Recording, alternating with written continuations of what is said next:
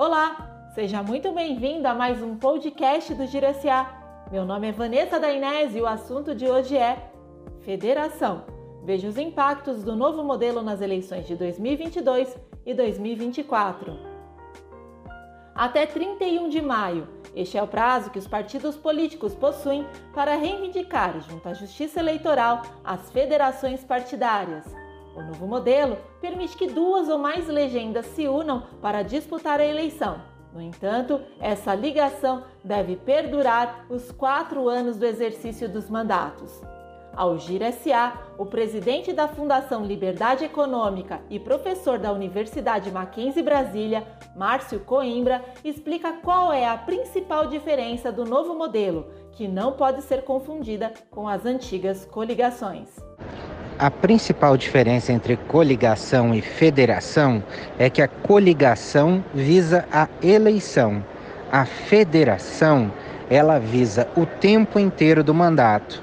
Então, enquanto na coligação nós tínhamos os dois partidos se unindo somente para concorrer em um pleito, numa federação eles estão unidos para concorrer ao pleito, mas também unidos umbilicalmente nas suas estruturas durante o tempo do mandato, durante os próximos quatro anos e mantendo as suas estruturas independentes, porém com uma ligação umbilical política entre os dois partidos.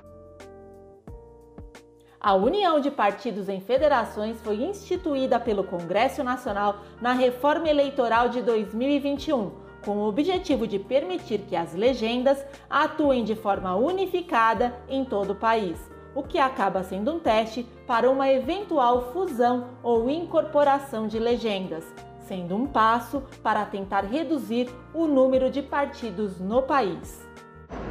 Eu acredito que o modelo de federação é um caminho que está se iniciando no Brasil para nós diminuirmos o número de partidos. E nesse caminho, claro, é louvável. Sempre diminuir o número de partidos no Brasil é fundamental porque os partidos não podem ser negócios, eles têm que simplesmente representar parte da sociedade. Então, naturalmente, as federações elas vão começar a funilar um pouco esse processo e nós veremos se essas federações é, realmente acabam por trazer os partidos para uma mesma agenda e para um mesmo trabalho, e a partir daí nós teremos mais unidades partidárias e que aí possa haver fusão. Eu acredito que a ideia é boa, existiam, acredito que ideias melhores de você limitar os números de partidos, mas diante das propostas que nós tínhamos, é a proposta que foi é, melhor encaminhada e acredito que possa ser um caminho para o começo do afunilamento do número de partidos e da racionalização partidária no Brasil. Além disso, as federações firmadas em 2022 terão impacto direto nas eleições de 2024, quando ocorre a disputa para o cargo de vereador, já que este pleito acontece dentro do prazo de validade das federações.